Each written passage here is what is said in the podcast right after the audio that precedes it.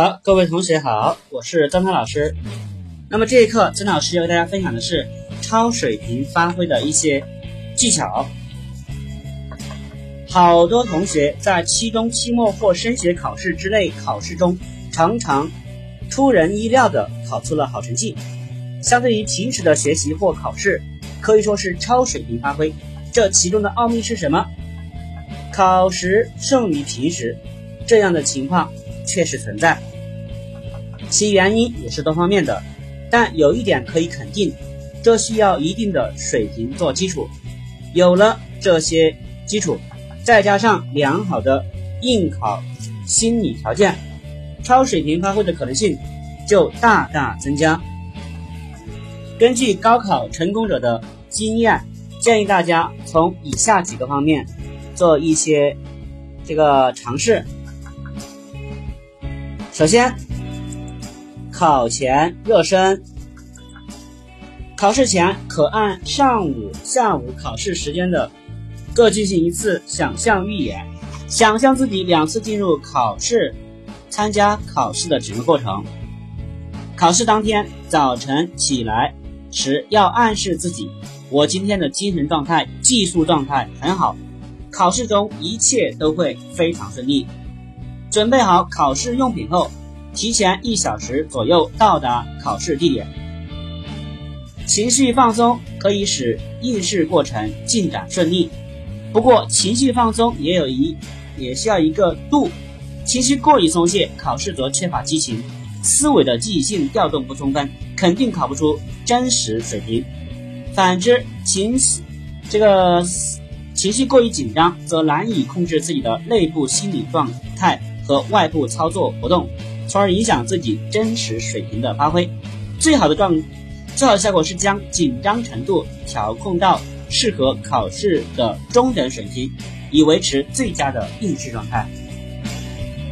第二，情绪放松。以下针对情绪过于紧张的情况，根据专家们的研究成果，谈谈如何采取系统性措施以减轻心理压力。一是饮食减压，应大量摄取诸如草莓。洋葱头、菜花、菠菜、水果等富含维生素 C 的食品。二是运动减压，考生应学会抓住时间间隙进行体育锻炼，如在学习间隙进行伸腰、踢腿、做深呼吸等小活动。正如有人所指出的那样，现在百分之七十的考生大脑使用过度，而多做一些体育运动，不但能缓解紧张感。还能增加手脚的协调性，让考试考生更好的进入考试状态。第三是转移减压，即将当前过于集中、过于关注的备考目标转移到考试以外的事情上面去，学会自我调控，及时放松自己，如参加各种体育活动，放学后泡泡热水澡，与家人或朋友聊天，双休日抽出时间。短途出游，还可以利用各种方式宣泄压抑的情绪等等。四是环境减压，营造安静的家庭、学习环境和休息氛围，以及亲切、和谐、融洽的人际关系，避免涉及导致心理紧张的话题等。五是睡眠减压，针对考前睡眠的时间少、身体过度疲劳的状况，考生应采用。多时段睡眠的身心调节方法，建立有规律起居的生活方式。六是过度减压，采取过度调节方式，慢慢减弱学习强度和减少学习时间，不应一下子放开书本不管，要有一个缓冲过程。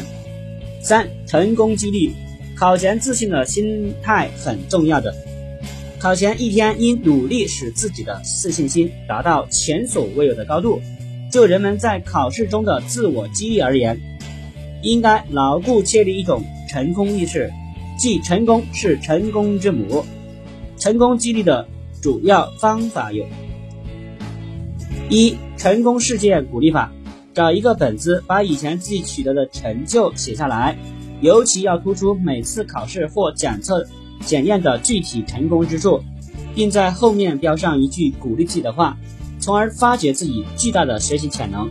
可以运用表格形式来反映。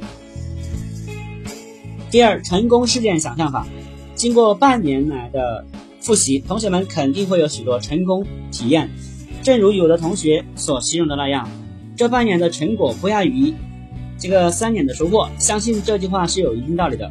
考生可以寻找或创造一个优雅、温馨而略带浪漫情调的环境，闭上眼睛，全身放松，在心中默默的回想以往经历过的成功事件，让自己完全沉浸在成功与喜悦之中，充分体会那种身心愉快的感觉，然后再引导自己的思绪，想象在未来生活道路上还有许多成功在向自己招手，想象这次高考。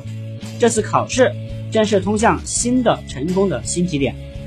不管考试本身结果如何，肯定是光明灿烂的。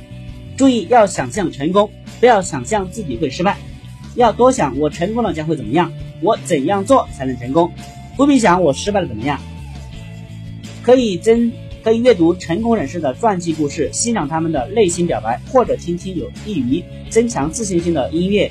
唤起自己的成功意识，还可以利用有关心理量表对自己进行成功心理测验，以增强成功的信念。好了，总结一下超水平发挥的技巧：第一，考前热身；第二，情绪放松；第三，成功激励。好，希望曾老师的分享能够对同学们学习有所帮助。